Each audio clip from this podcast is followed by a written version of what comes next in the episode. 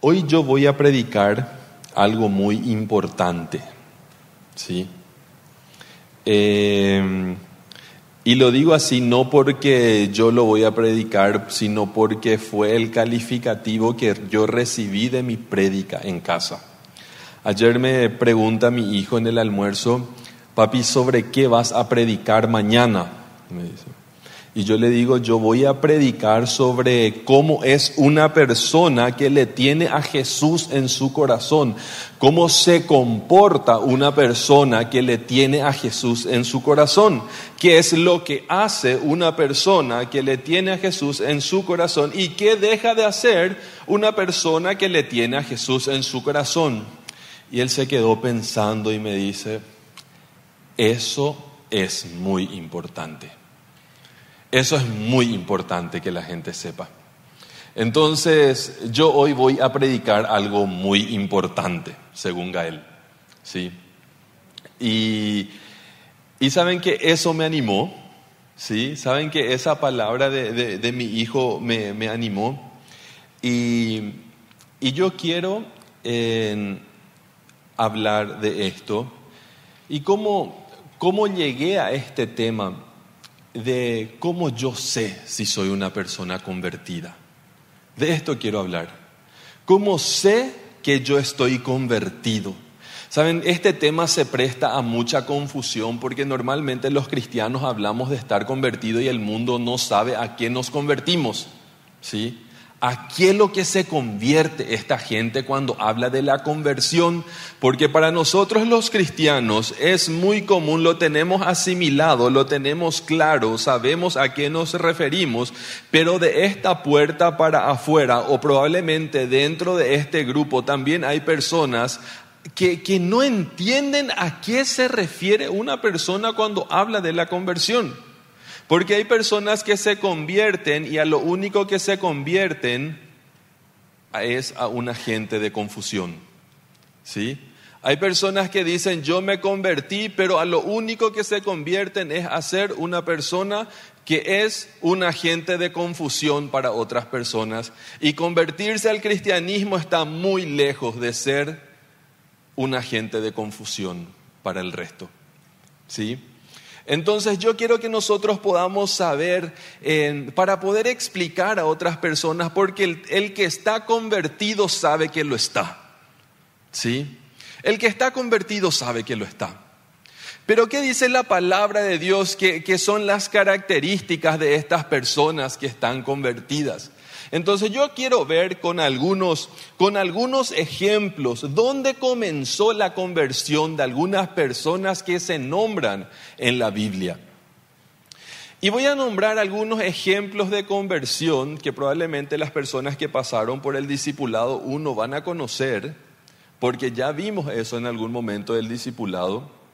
Y quiero hablar de, de cinco ejemplos rápidos de conversión de personas Quiero hablar el primer ejemplo de cómo fue la conversión de Pablo, ¿sí? Pablo que en aquel momento se llamaba Saulo de Tarso porque venía de, la ciudad de Tarso, ¿sí? Em, ¿qué, qué dice la Biblia? ¿Qué dice la Biblia de cómo fue la conversión de Pablo? Dice, su conversión es quizás una de las conversiones más impactantes en la Biblia, ¿sí? Antes de su conocimiento de Jesús, antes de que él oyera de Jesús, la Biblia habla de él que él respiraba. Imagínense, él respiraba amenaza de muerte contra los cristianos, dice la palabra de Dios. O sea que él vivía para matar cristianos, ¿sí? Eso dice, él respiraba ansias de muerte hacia los cristianos. Y un día, en un camino, ¿Qué pasó? Un camino a Damasco se le apareció, tuvo una visión, se le apareció, Jesús le habló y le dice, Saulo, Saulo, ¿por qué me persigues? Él oyó estas palabras y, y si le pudiésemos dar en una un diagnóstico de lo que le pasó al tipo, entró en un estado catatónico, diríamos en psicología, ¿sí? Se, quedó sordo, se quedó ciego, se quedó mudo, se quedó en un estado catatónico, ¿sí?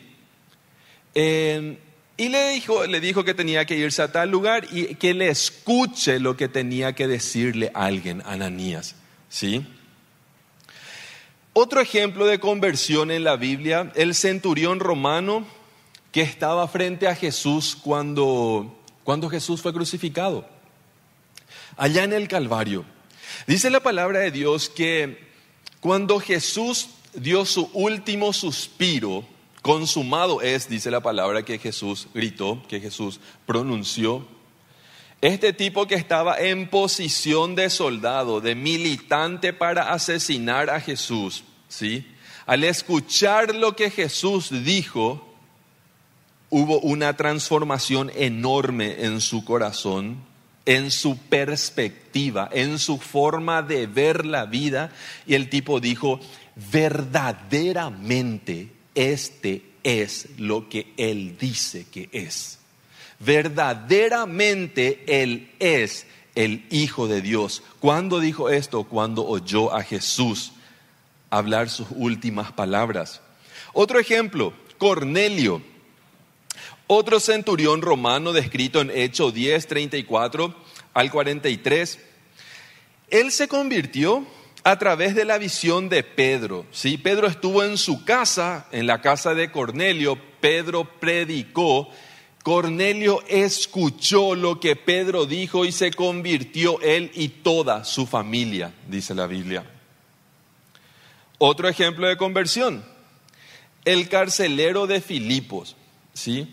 Después de un terremoto, ¿se acuerdan que estaba Pablo y estaba Silas en cárcel?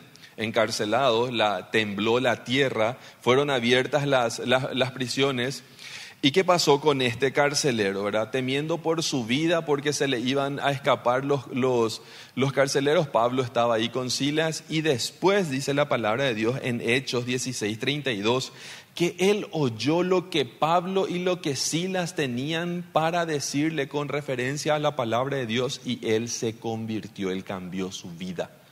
¿Sí?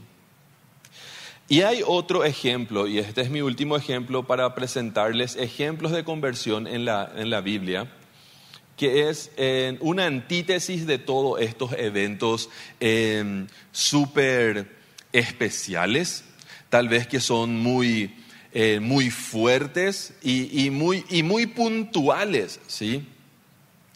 Timoteo, ¿sí? La Biblia no relata un evento de conversión dramática, ¿sí? un evento de conversión dramático para Timoteo como en el caso de los otros, pero se destaca su fe creciente y su compromiso con el Evangelio y su gran compromiso con la obra, inclusive de ser pastor tan joven. ¿sí? ¿Y qué es lo que Pablo le dice a Timoteo cuando le escribió, su primer, cuando le escribió la primera carta? a Timoteo. Y Pablo le dice, cuando Pablo le dice, traigo a la memoria tu fe sincera, le dice, cuando Pablo le estaba escribiendo. Viene al principio de la carta. Timoteo, ¿sabes que Me viene a la cabeza tu fe, esa fe tan sincera que vos tenés, le dice. ¿Sí? Y me viene a la cabeza que esa fe tan sincera primero ya animó a tu abuela, y menciona a la abuela Loida, y después animó a tu mamá Eunice y ahora te anima a ti, le dice Pablo. Que levanten las, las, manos las abuelas que están acá y los abuelos que están acá. ¿Quién es abuela y quién es abuelo que están acá? Genial. ¿Sí? Tenemos algunas abuelas, algunos abuelos. Yo quiero animarte, abuela y abuelo, con este pasaje de la Biblia. ¿Sí? que podés sembrar la salvación en el alma de tu nieto. ¿Sí? Que tenés la autoridad de sembrar la salvación en el alma de tu nieto. No te calles lo que tenés para decirle a tu nieto. No te calles lo que tenés para decirle a tu nieta. No te calles y no dejes de orar por tus nietos. Porque puede pasar en su vida lo que pasó con la vida de Timoteo que fue un siervo fiel de Jesucristo, porque su abuela y después su mamá le enseñaron y en su vida no hubo nada espectacular. En su conversión. Saben, muchas personas em, me, dijeron en algún momento, ¿sabes qué, pastor? Yo no sé, así mi, testimonio lo es demasiado aburrido ya es, porque yo pues, no puedo luego contar que yo estuve aquí en las drogas o que yo estuve esto, porque escuchamos los testimonios acá, ¿sí? Escuchamos los testimonios acá diferentes. Sí, y, permítanme mencionar lo que ustedes mencionaron. ¿sí? ¿Qué dijo, por ejemplo, em, Daniel? Dice, yo vengo de una familia donde mi mamá y mi papá ya eran cristianos, ellos me enseñaron el camino. ¿sí? Otras personas dijeron, yo vengo de una familia tremendamente disfuncional. ¿sí? Y el Señor se encarga de nuestra historia, sea cual sea nuestra historia. ¿sí? Sea cual sea, sea nuestra historia, el Señor se encarga de eso. Y nos encontramos aquí. Yo siempre digo que aquí nos encontramos los rotos y los descosidos. ¿Sí? Pero para cada roto y para cada descosido hay una solución aquí ese es el Señor. Amén. Entonces el Señor nos restaura en este lugar. ¿Y qué es lo que pasa entonces, gente? ¿Sí? La transformación que hubo en estas personas fue un cambio profundo que altera o que alteró la forma en que uno ve, comprende, se relaciona con la vida y es motivado por una transformación tan profunda que modifica el encuentro con Jesús, modifica la forma de pensar, la forma de sentir y la forma de actuar de las personas. Es una renovación que impacta el mundo de la persona que lo lleva directamente a alinearse con la voluntad de Dios y a vivir de acuerdo a los principios divinos. Como dijimos, algunos lo experimentaron de manera sobrenatural y no es muy raro escuchar a personas decir, cuando yo escuché de Jesús y cuando yo recibí a Jesús en mi vida, yo sentí una alegría tan grande que yo no puedo explicar, dicen. Otras personas, y es muy común escuchar también que dicen, se llenó en mi vida un vacío, y casi parece cliché, ¿sí? Se llenó en mi vida un vacío que yo intenté llenar con tantas cosas, pero que ahora estoy lleno, estoy satisfecho, estoy tumatá. ¿Sí? Y el Señor vino a llenar ese vacío en mi vida.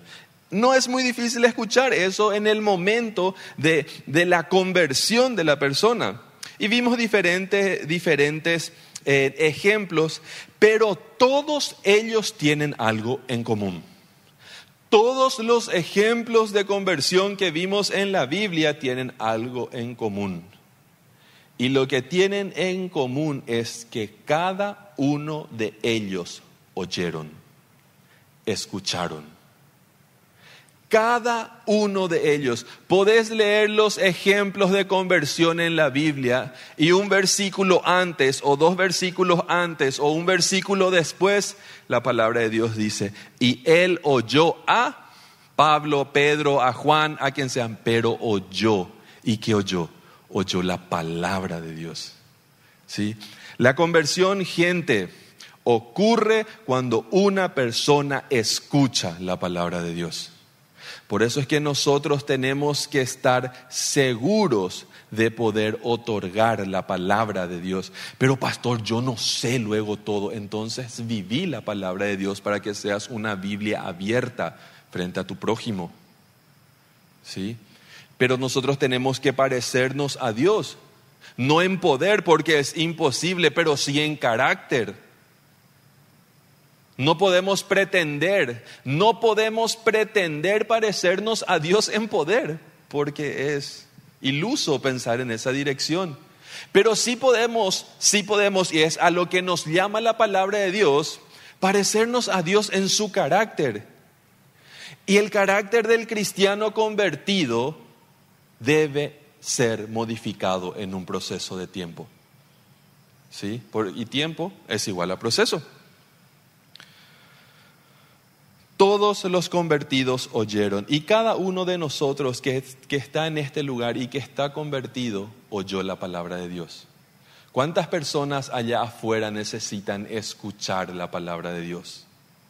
¿Cuántas personas que se sientan a tu lado en el bus, que pasan en frente tuyo. ¿Cuántas personas necesitan escuchar la palabra de Dios para que experimenten esa conversión? Porque oyeron. ¿Y qué dice Romanos 10, 17? Dice, así que la fe viene como resultado de oír el mensaje y el mensaje que se oye es la palabra de Cristo. El mensaje que transforma, el mensaje que da, el mensaje que, que, proporciona que una persona se convierta a algo nuevo es la palabra de Cristo. ¿Saben, gente? Nosotros estamos llenos de, muy buenos eh, speakers, como le hablan ahora, ¿sí? De muchas personas que hablan demasiado bien, pero muchos de ellos no hablan la palabra de Dios, ¿sí? Y y nosotros tenemos que hablar la palabra de Dios a tiempo y fuera de tiempo. ¿Sí? Pero yo te quiero pedir algo, que hables la palabra de Dios. Que hables la palabra de Dios a tiempo y fuera de tiempo no significa que tenés que hablar todo el tiempo hasta el hartazgo, tampoco. Tenemos que ser sabios. Tenemos que ser sabios. ¿Sí? Porque hay personas que vos le decíamos tomar tereré y ya te dicen, sí, pero si vos tomas tereré, y, sofocan. ¿Ustedes me entienden lo que yo estoy diciendo? ¿Ustedes me entienden lo que estoy diciendo? Yo no estoy diciendo que nos tenemos que callar. ¿Me entienden lo que yo estoy diciendo? ¿Sí? Pero tenemos que ser sabios en el momento en que vamos a entregar la palabra de Dios. Para que la, la palabra de Dios caiga en buena tierra. ¿Sí? Y preparar esa tierra. Orar antes Pensar antes en esa persona, orar por esa persona para después entregar la palabra de Dios. Saben gente, la, la, conversión de la que nosotros como cristianos tanto hablamos se realiza, se efectúa en la mente del cristiano.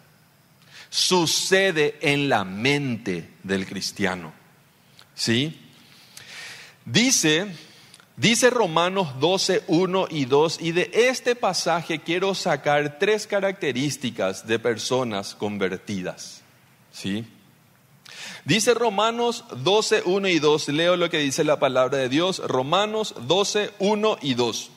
Por tanto, hermanos, tomando en cuenta la misericordia de Dios, ruego que cada uno de ustedes en adoración espiritual, ofrezca su cuerpo como sacrificio vivo, amados mediante la renovación.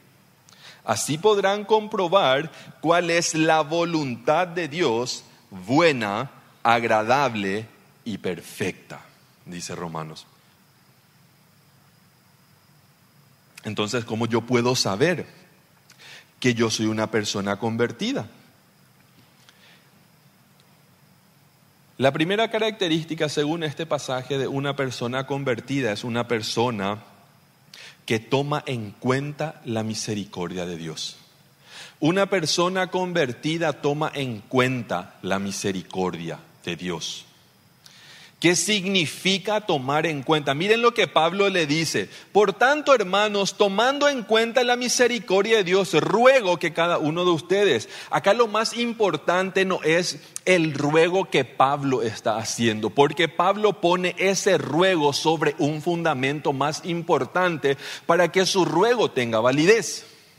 Y el ruego tiene validez porque lo fundamenta en que vos y yo y todos los cristianos que leemos Romanos tenemos que tener en cuenta la misericordia de Dios. Tomando en cuenta la misericordia de Dios, ¿qué significa esto en nuestra vida? ¿Sí? Tomando la palabra misericordia. Empecemos por ahí. ¿Qué significa la palabra misericordia? La palabra misericordia en este pasaje se refiere a todo lo que Jesús hizo, a todo lo que Dios hizo para la salvación del, hombre, del ser humano. Eso es la misericordia. Todo el plan de salvación que se obró en la historia de la humanidad, incluyendo tu propia historia personal, esa es la misericordia de Dios. Toma en cuenta todo lo que Dios hizo desde la Biblia, que se escribió en un, en un proceso de 1500 años. ¿sí? La primera persona que escribió empezó y se terminó de escribir en 1500 años la Biblia. Eso es, eso es la misericordia de Dios. Tenemos 1500 años de personas que ni siquiera se conocieron el uno con el otro que cuentan la misma historia de la salvación aquí en la Biblia. Entonces la palabra de Dios nos dice que tomes en cuenta la misericordia de Dios. Una persona convertida toma en cuenta la misericordia de Dios. ¿Y qué significa misericordia? Misericordia viene del latín que une dos palabras, misericordia, cardios. ¿sí? Miseri significa pobreza, bajeza. Eso significa miseria. Miseria. De ahí viene la palabra miseria. Pobreza, miseria. Y cardis o cardios significa corazón. Por eso decimos cardiólogo. ¿Sí? ¿Y qué significa eso? Que Dios pone su corazón en la miseria del pobre, en la bajeza del pobre, del ser humano, de toditos nosotros. Ahora, la connotación de esta palabra es mucho más grande. Y la misericordia tiene la connotación de activarse, de accionar. Yo lo siento, pero inmediatamente me lleva a la acción. Y cuando no acciono en obediencia a la misericordia, siento yo mismo que yo me estoy traicionando a mí. Esa es la prueba de que tenés misericordia. Y yo les cuento un ejemplo, ¿sí? Eh, que en algún momento compartí con la gente del discipulado. Estaba yo en la farmacia salimos a hacer caminata con Cintia, yo no había llevado mi, billetera, pero tenía mi celular, entonces iba a pagar con QR. Y cuando estábamos en una de, una de las puntas en, una plaza cerca de nuestra casa, hay una farmacia en la esquina y me dice, me dice mi esposa, eh, tenemos que comprar pañal para Hanna. Me dice, ok, y nos fuimos a la farmacia a comprar pañal y ahí en la, en la farmacia me dijo, tenemos que comprar tal cosa, tal cosa y tal cosa también. Compramos todo, yo estaba con los bolsones, pagué con el QR, sí, con el celular. Cuando yo estaba esperando mi factura, cuando yo estaba esperando mi factura, suena la puerta, cling, cling, ¿viste? Suenan las puertas cuando alguien entra. Yo miro y le veo a una señora chiquitita entrando a la farmacia y se veía muy humilde por su forma de vestir. ¿sí? De una persona de muy bajos recursos. Se veía, esa fue la impresión que yo tuve de esa persona. Cuando esa persona entró a la farmacia, yo estaba con mis bolsones y yo sentí tan fuerte en mi corazón, paga todo lo que pida. ¿Sí? Y me quedé como Pablo, en estado catatónico. ¿Sí? Y yo esperando mi factura, mirándole a la chica que me estaba atendiendo y la señora pasó por detrás de mí, se posicionó en el mostrador, le pidió al tipo un medicamento y era para la presión el medicamento y le dice, ¿una caja? Le pregunta el señor. Y ella le dice, no, una tira. Y ocho mil guaraní le dice el, el, el farmacéutico y ella con su mano hecha sobre el mostrador 8 mil guaraníes en moneda, de 100, de 500, de mil. Y yo me quedé petrificado. Va, la hoy copa, ese era mi sentimiento, ¿sí? Y la cajera que está enfrente de mí me miraba así, ¿qué onda, peor que no te vas más o menos? Yo estaba ahí. Y me dice, veo que le pasa los ocho mil ahí, se da la vuelta y se va la señora y yo seguía ahí. Y me dice, ¿está todo bien, señor? Me dice la, la cajera. ¿Necesitas algo más? Y yo le dije, sí, está todo bien. Y me voy. Y cuando yo salí, por lo visto pasó algo de tiempo porque la señora estaba bien fuera ya del lugar, ¿sí? Y yo me voy a la plaza, yo no pagué por ella, yo me voy a la plaza y Cintia me dice, ¿qué te pasa? Me dice Cintia. Y le dije, yo nunca más quiero sentir lo que yo sentí hoy. Y que y yo sentí en mi corazón que yo tenía que pagar el medicamento de esa señora y yo no pagué. Yo me quedé petrificado, yo me quedé duro y yo nunca más en mi vida quiero sentir eso. Si Dios me vuelve a decir eso más rápido que un bombero norteamericano, voy a hacerle. Y créanme que ya hubo y no dudé de una, de one, porque yo no quiero volver a sentir eso. Porque quien siente misericordia y no actúa siente que se traiciona a sí mismo. ¿Por qué? Porque está tocando tus convicciones. Porque la misericordia se instala en tu convicción. ¿Sí? Entonces es eso lo que nosotros tenemos que tener en cuenta, que Dios es un Dios misericordioso y quien está convertido no puede despreciar la misericordia de Dios. La misericordia es esencia de Dios, forma parte de lo que Él es. Esa misericordia suya se manifestó a lo largo de la historia de salvación. Una persona convertida entiende y valora la misericordia de Dios, valora la gracia de Dios. Y dice Romanos 6, 1 y 2, dice, ¿qué pues concluiremos? ¿Vamos a persistir en el pecado para que abunde la gracia? ¿Sí? De ninguna manera, dice Pablo, ¿sí? Nosotros que hemos muerto al pecado, ¿cómo podremos seguir viviendo en el pecado? Dice Pablo. ¿Sí? Una persona convertida tiene esta, e, esta lógica, ¿sí? Esta lógica instalada en su conciencia. ¿Sí? ¿Cómo puedo persistir en esto? Esa, es, esa lógica se hace parte natural de una persona convertida. Saben, gente, esto me recuerda a otro testimonio que, que tengo el permiso para contarlo. Guardando confidencialidad. Juan, le voy a poner Juan el nombre. Le conocía a un señor, él era sicario, ¿sí? Él mataba por, por plata, ¿sí? Él se convirtió en la cárcel. Él era sicario y él eh, de profesión. Así decía él. Yo era sicario de profesión, ¿sí? Y tenía trabajos muy pulcros. Pero como que no existe el crimen perfecto, se le pilló y se le metió a la cárcel. Y en ese proceso, estando en la cárcel, yo le conocí. Y pagó su condena y porque por buena conducta eh, le dieron prisión, prisión domiciliaria los últimos tiempos. ¿sí? En ese tiempo él tenía permiso para ir al hospital y seguir sus tratamientos médicos y ahí seguíamos en contacto. Y entonces él le conoció a Jesús en la cárcel. ¿Sí? Y cada vez que nosotros nos veíamos, él pedía perdón por lo que él hizo. Y saben que yo me di cuenta que eh, algo muy normal, muy natural, muchas veces, que a la gente le cuesta más recibir el perdón de Jesús que darse el perdón a sí mismo.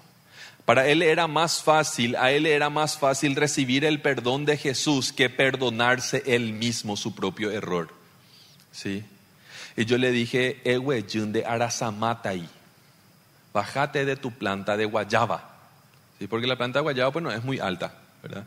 Hasta ahí no me crece. Entonces hay personas que se suben a una planta, piensan que cuando se suben a una planta de guayaba se suben demasiado alto, pero ahí no me acostan. ¿sí? Y le dije, bájate ya de tu arasa, mátale, porque estás siendo orgulloso. Como si Dios te perdona, vos no te vas a perdonar. O sea que vos sos más grande que Dios. No, me dice. No. Entonces perdonate, haz el proceso de perdonarte. Yo no puedo decirle a una persona perdonate teniendo en cuenta eh, no sé cuántos muertitos tenía encima él, ¿sí? Pero tenía que vivir su proceso de gracia y de misericordia, ¿sí? Y le acompañé a vivir su proceso de gracia y de misericordia y fue una gracia y misericordia de Dios también en mi vida poder ver eso. Cuando él salió de la cárcel, él me dice, Hugo, tengo miedo de comprarme un celular, me dice, porque enseguida van a pillar que tengo celular, la gente de su, de su entorno antiguo, ¿sí? Se compró el celular, se compró uno así, ¿cómo se llamaba eso de, antes? no con, con de, no, no un touch, no de, no un inteligente, un burro, no, ¿cómo se dice? Analógico, sí. Entonces se compró de esos, ¿verdad? Y entonces, el teléfono burro, nada que ver, ¿verdad? Pero se rieron, se despertaron. Eh, entonces, ¿qué pasó? ¿Qué pasó con él? A la semana le llega un mensaje y le dicen, le dicen, Juan, tenemos un trabajito para vos, 24 millones. El tipo era muy pobre. ¿Sí? Y le dice, tenemos un trabajito para vos, 24 millones, rapidito. Y él le dice que no, no lo voy a hacer. Él se fue a contarme y temblaba. Temblaba ese hombre. ¿Sí? Y le dije que no. y en esa profesión, decir un no se resuelve de acuerdo a la profesión. ¿Sí? Porque decir que no eh, puede ser un acto de mucha deslealtad al sistema en el que uno está metido. Y él me dijo a mí, de este mundo se puede salir de dos formas, Hugo, muerto o por cristiano. Y yo salí por cristiano. Porque cuando su jefe se enteró que él se convirtió, le dijo, ahora vas a ser cristiano.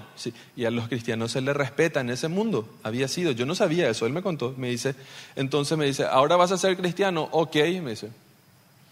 Pero si vas a ser cristiano tenés que ser uno de verdad. Y te vamos a tener, eh, te vamos a tener entre cejas, te vamos a estar vigilando. Así que no te, no te conviene ser un cristiano de guau. Te vamos a estar vigilando y dejaron de molestarle. ¿sí? Pero él no veía, no veía posibilidad de volver a ese mundo. Porque fue tan grande el perdón que él recibió de parte de Dios que él no veía la forma de volver a eso, porque él tomaba en cuenta la misericordia de Dios. ¿Sí?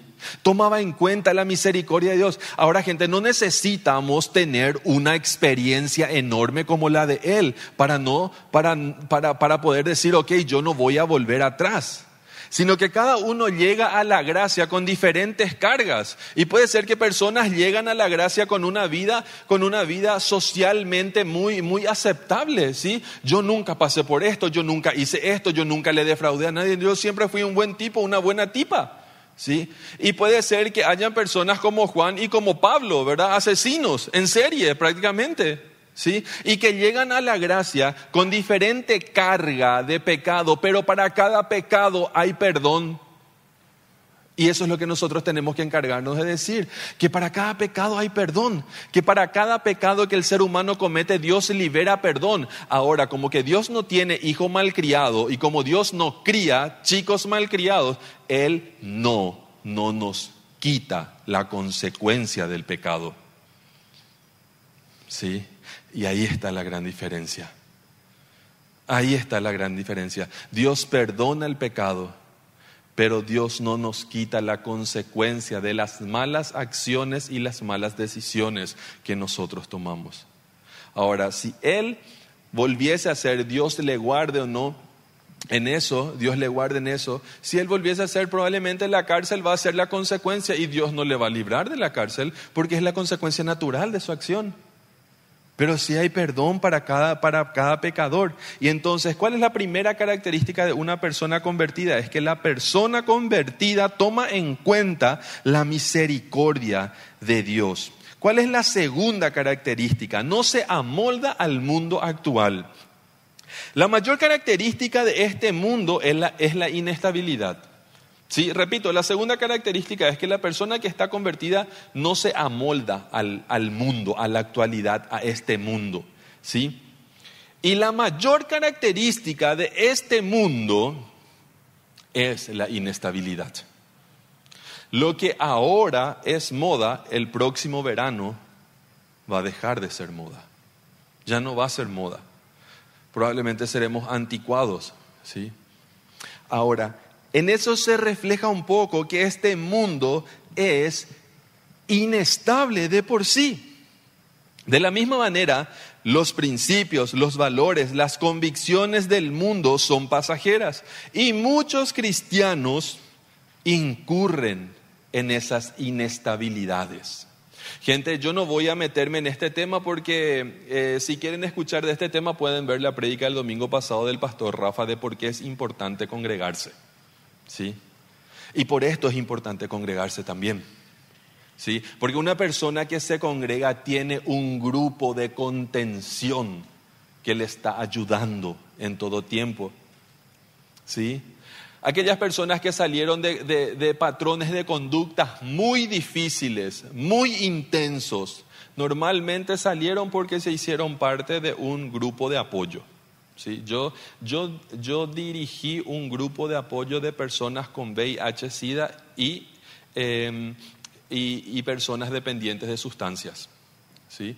Eran personas con VIH y dependientes de sustancias. ¿Saben lo maravilloso que se da en un grupo de contención? Ahora nosotros no necesitamos estar con, ciertas, con ciertos diagnósticos psicológicos o, físicos para tener un grupo de contención, porque la iglesia lo es. La iglesia es un grupo de contención para cada uno de nosotros. ¿Sí? Entonces es importante que seamos parte de la iglesia. Porque los que se amoldan a este mundo no miran la iglesia como una opción. ¿Sí? ¿Y qué dice Efesios 4, 23 y 24? Dice, ser renovados en la actitud de la mente y ponerse el ropaje de la nueva naturaleza creada imagen de Dios en verdadera justicia y santidad. Nosotros, en la persona que está convertida, tiene ropa nueva. Eso es lo que dice. Y su ropa es santidad y justicia. Hace lo que tiene que hacer, deja de hacer lo que tiene que hacer. A veces nosotros nos preocupamos del lado positivo y más fácil de la, no sé cuál es el más fácil de la justicia en realidad. Tiene sus dificultades, pero hay personas que dicen, esto es lo que tenés que hacer. Pero la justicia también tiene su contraparte, esto es lo que tenés que dejar de hacer. ¿Sí? La, la justicia es una, es es una moneda de dos caras. Lo que hay que hacer y lo que hay que dejar de hacer.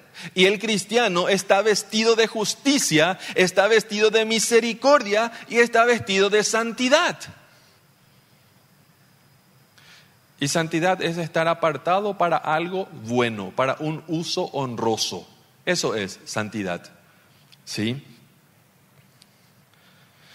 Entonces de eso tenemos que vestirnos. Pero yo te hago una pregunta. Ahora, por ejemplo, ya empiezan los, los, los, memes, ¿verdad? De la ropa de Año Nuevo y Navidad. Ya vieron los memes de ropa de Año Nuevo y Navidad, ¿verdad? Que todo el mundo hace sus chistes. Eh, ya me veo yo a las 4 de la tarde, así espléndido, wow, ¿verdad? nadie se compra ropa nueva, nadie se pone ropa nueva y se pone encima de ropa vieja.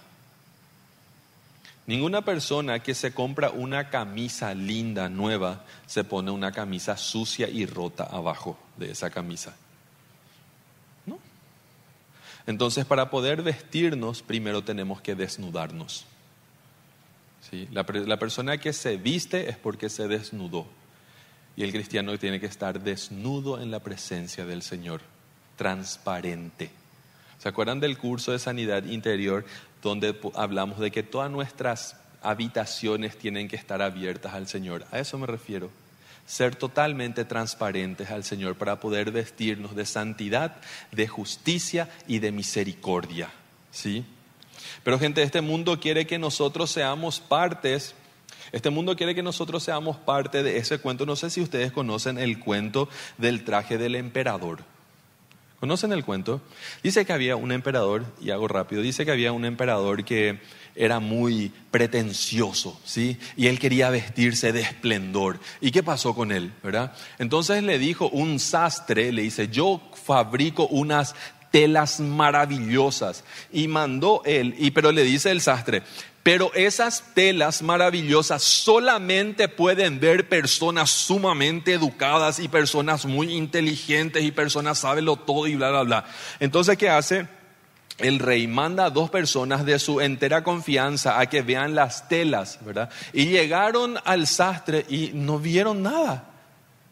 Y como que la tela podía ver solamente personas muy inteligentes, muy impresionantes, muy, muy, muy preparadas, se van al rey y le dicen, maravillosa la tela. maravillosa, porque ellos querían ser cool. ¿sí? Ellos querían ser cool, querían ser facheros, querían ser purete. ¿sí? Entonces van y le dicen al rey, magnífica la tela, impecable, impecable. ¿sí? Entonces el rey le manda hacer un traje para un desfile a ese sastre. Y el rey ve que viene el sastre con la ropa y se calla porque él también quería ser cool. Entonces se desnuda y hace el sastre como si fuera que le viste. Y sale al desfile en pelotas. Y como que la fama de este sastre era tan grande, toda la multitud se cayó. Porque todos querían ser inteligentes. Hasta que un niño, ¿por qué se va desnudo? ¿Mm? Oka, uvas a mitad antes de la ¿Sí? El borracho y los niños nomás lo dicen la verdad, dicen una frase en guaraní, ¿sí? ¿Por qué se va desnudo? Dice, ¿verdad? Y el rey se dio cuenta que él se iba desnudo, pero todo el mundo se cayó por si acaso quería seguir siendo cool. ¿Sí? Eso nos pasa muchas veces a nosotros, que nosotros, eh, el mundo quiere que, que, vos te vivas, que, que vos vivas vistiendo tu desnudez. Eso es lo que el mundo quiere. El mundo quiere que vos vivas vistiendo tu desnudez para que seas humillado. ¿Sí? Pero Dios nos dice que nosotros tenemos que estar vestidos de justicia, de amor, de misericordia y de santidad. Y mi tercer y último punto, los que están convertidos son transformados mediante la renovación de su mente. Gente, una renovación, así como vimos al principio, así como vimos al principio, una mente renovada da nueva perspectiva en la vida. ¿Sí? Una mente renovada da nueva perspectiva, yo sé a dónde mirar. Y saben que es lo maravilloso de una nueva perspectiva, que la nueva perspectiva trae calma. ¿Cuántas personas ya vi ahí en mi oficina me dice, pastor, no sé qué es lo que voy a hacer? No sé qué es lo que voy a hacer. ¿Sí? Porque no tienen una perspectiva en la vida. Y encuentran esa perspectiva en la vida y la nueva perspectiva trae calma. Es la naturaleza de una nueva perspectiva que te regala calma. Y esa calma es el gozo del Señor. Y cuando uno tiene calma, entonces empieza a tener claridad. Porque cuando uno tiene calma, puede empezar a ver la vida de forma más clara. Es difícil tener claridad en la vida si uno no tiene calma. Porque el resultado de la calma es la claridad. Y el resultado de la claridad son ideas. Y el resultado de las ideas son respuestas. Pero quien no tiene una nueva perspectiva no puede tener nuevas respuestas, porque sigue en un mismo bucle dando vueltas. Y lo que hace la palabra de Dios con nosotros es que nos llena de una nueva perspectiva. Y estas son las características de una persona convertida. Toma en cuenta la misericordia de Dios. No se amolda a este mundo. Y es transformado por, por medio de la renovación de su mente. Gente, la conversión es una gran victoria sobre Satanás. Una enorme victoria sobre Satanás. Porque la conversión, porque en la conversión oímos, creemos, nos arrepentimos, confesamos a Cristo y nos bautizamos como muestra de la nueva vida que llevamos. Y al oír es victoria sobre la ignorancia, la indiferencia y el prejuicio. Y al creer es la victoria sobre la incredulidad, la duda y el escepticismo. Y al arrepentirnos es la victoria sobre el pecado, la voluntad obstinada y el corazón duro. Y al confesar a Cristo con nuestra boca y con nuestra vida es la victoria sobre la timidez, el temor y la vergüenza. Y el bautismo es la victoria sobre la sabiduría humana, el prejuicio y el dominio de Satanás. porque aquella persona que pasa por las aguas del bautismo manifiesta públicamente que sale del reino de Satanás y se instala en el reino de la luz. Y aquella persona que está convertida tiene estas características. No negocia con su fe. Y que el Señor nos ayude a vivir en este proceso que es un presente continuo, porque el ser convertido es un presente continuo. Yo estoy hoy, pero tengo que seguir siéndolo en el nombre de Jesús. Oremos. Padre Celestial, te doy gracias. Te doy gracias porque porque Señor nos haces entender tu palabra y nos amas tanto. Y nosotros también, Señor, te amamos. Y nosotros queremos responder a tu misericordia, Señor. Nosotros queremos responder a tu justicia, Señor. Nosotros queremos responder a tu amor con obediencia, Padre. Y te pedimos, Señor, que puedas capacitarnos en esto, que puedas ayudarnos, Señor, a, estar capacitados en obediencia, Señor, en obediencia a ti, en obediencia a tu palabra, Padre, para que las personas puedan ver que aquellas personas que creemos en ti tenemos una vida transformada por el poder de tu Espíritu Santo. No es gloria nuestra, Señor, no lo lograríamos por nosotros mismos, es solamente el obrar de tu Espíritu Santo en nuestra vida.